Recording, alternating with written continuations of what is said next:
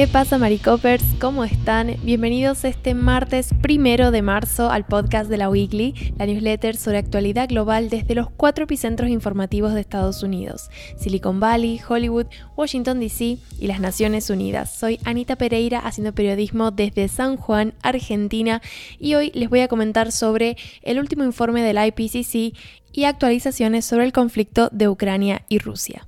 ¿Qué será el IPCC? Bueno, antes de irnos al contenido puntual del informe, te cuento que es un organismo de Naciones Unidas que se dedica a sintetizar información científica relacionada con el cambio climático. Es un organismo que se creó en 1988 y tiene como objetivo la generación de estos informes que se espera que sirvan como sustento para la toma de decisiones políticas relacionadas con el cambio climático. Es decir, es un informe que le tiene que servir a los dirigentes para saber qué acciones tomar para prevenir el cambio climático, reducir las emisiones de gases de efecto invernadero y demás. IPCC son las siglas para Panel Intergubernamental sobre Cambio Climático y bueno, en esta oportunidad vamos a estar hablando del informe del segundo grupo. Este es un organismo que se ordena en tres grupos de trabajo. El grupo 1 se ocupa de lo que es la base científica física del cambio climático y ellos, bueno, realizaron un informe que se publicó el año pasado, en agosto.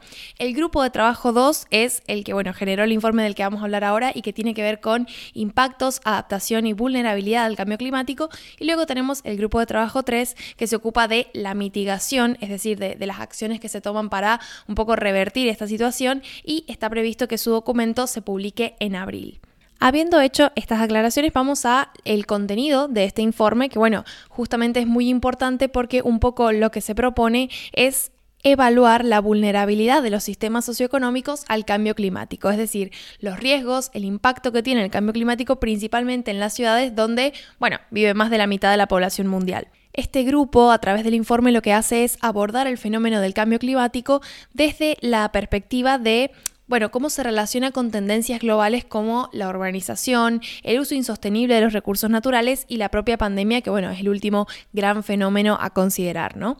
Pero hay un, hallazgo muy importante dentro de este informe que tiene que ver con la urgencia de la acción climática en los términos en los que se propone y en los que se trabaja, digamos, desde los distintos grupos que eh, analizan el fenómeno y tiene que ver con el hecho de que si el calentamiento global supera los 2 grados centígrados, van a haber zonas, algunas regiones del planeta en el que va a ser verdaderamente imposible lograr un desarrollo resiliente al clima. Entonces, es este punto de irreversibilidad, ¿no? Del que tanto vienen advirtiendo los científicos que trabajan con el cambio climático y que fue una de las cosas que surgió, por ejemplo, en la convención sobre cambio climático que estuvimos siguiendo desde esta newsletter. Entonces, es algo que se viene hablando hace mucho, pero que, bueno, de alguna manera todavía no se termina de crear la suficiente conciencia en muchos de los liderazgos políticos de los distintos países. Entonces, este informe un poco lo que hace es reforzar esa idea, ¿no? Que es necesario tomar acción cuanto antes. Y a propósito de este argumento, lo que se hace es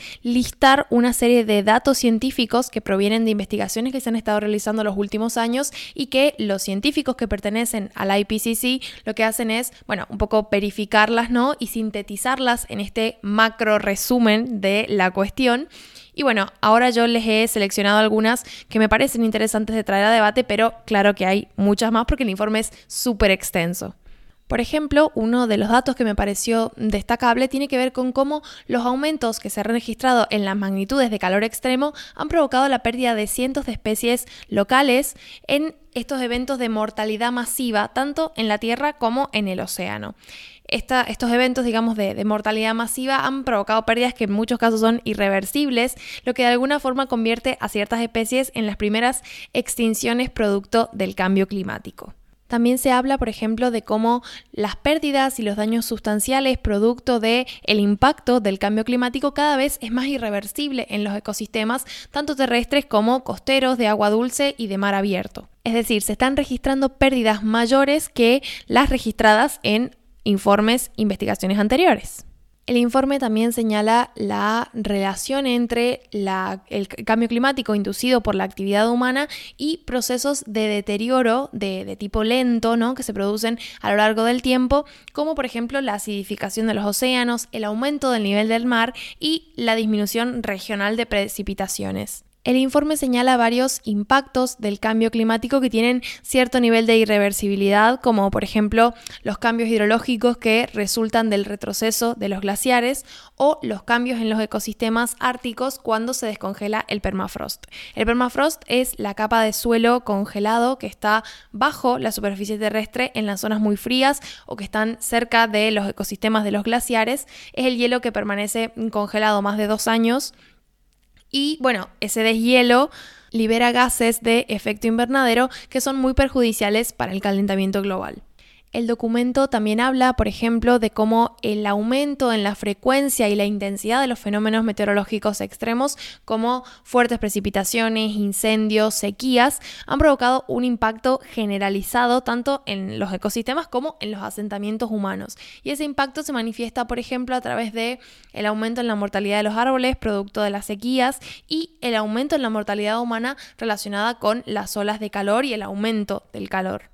En líneas generales, un poco lo que sostiene este informe es que las condiciones del cambio climático que están inducidas por la actividad humana, además de agudizar la variabilidad natural del clima, están causando impactos adversos en los propios asentamientos humanos, es decir, en ciudades y zonas pobladas.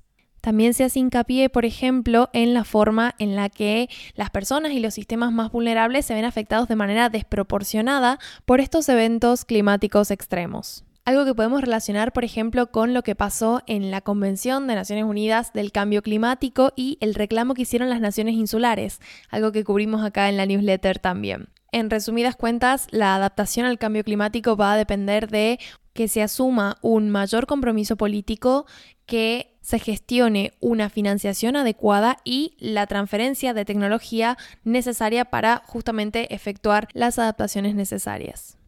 Ahora ya pasando a los titulares que tienen que ver con la crisis entre Rusia y Ucrania.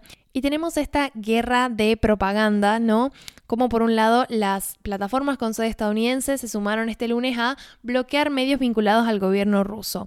Empresas como Meta, Google, Twitter tomaron una decisión muy importante contra cabeceras, contra medios clave en Rusia como Russia Today o Sputnik, que es una agencia de noticias propiedad del gobierno ruso. Bueno, Russia Today de hecho es una cadena de televisión internacional que está controlada y financiada en parte por el gobierno ruso también. Es decir, ambos son medios considerados propagandísticos del gobierno ruso y es en base a esto que se tomó la decisión de un poco aislarlos o restringir su capacidad de divulgación de información en el sistema de comunicación internacional. Ya les habíamos contado antes que la Unión Europea tomó la decisión de prohibir tanto Russia Today como Sputnik por la tóxica desinformación que comparten con los ciudadanos europeos. Lo que ha empezado a hacer Twitter, por ejemplo, es colocar etiquetas que dicen medio afiliado al gobierno de Rusia en enlaces de, bueno, estos, estos dos medios y también a periodistas freelance que colaboran con estas cabeceras y que, por ejemplo, tienen en la biografía que trabajan o han trabajado para uno de estos dos medios. Meta, Microsoft y Google, por ejemplo, han tomado medidas para impedir que Russia Today y Sputnik puedan generar réditos económicos en sus plataformas y Meta ha restringido el acceso a RT y Sputnik en su plataforma a lo largo de la Unión Europea. El bloqueo a estos dos medios rusos ha suscitado un arduo debate en redes sociales sobre censura y libertad de prensa, pero bueno, la respuesta desde la Unión Europea es asegurar que la libertad de expresión no cubre la propaganda de guerra. Otra actualización importante sobre la crisis y ya el último titular de esta newsletter tiene que ver con la decisión del fiscal de la Corte Penal Internacional de abrir una investigación por crímenes de guerra y lesa humanidad en el contexto de la invasión de Rusia a Ucrania. Esta investigación se va a basar y a respaldar en una investigación previa de la Corte Penal que estaba examinando la posibilidad de crímenes de guerra en Ucrania desde finales de 2013, cuando, bueno, se produjo una ola de protestas que derivó en la destitución del líder prorruso Víctor Yanukovych en 2014. Luego, la policía estatal y las Fuerzas Armadas mataron a decenas de manifestantes en la capital, Kiev. Y luego, bueno, tuvimos el, el episodio un poco más conocido cuando Rusia anexionó ilegalmente a Crimea y aprovisionó de armas a los grupos separatistas de la región del Donbass. Este informe que se publicó en 2020 encontró una base razonable para creer que se cometieron numerosos crímenes de guerra en este conflicto del Donbass durante estos periodos.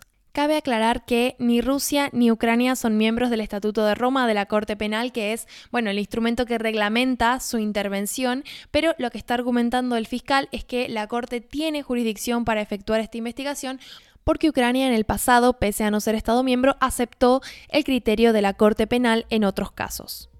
Esta decisión se toma en el contexto de preocupaciones compartidas tanto por el presidente ucraniano Zelensky como por organizaciones humanitarias como Amnistía Internacional que están viendo cómo Rusia efectúa ataques contra infraestructura y población civil.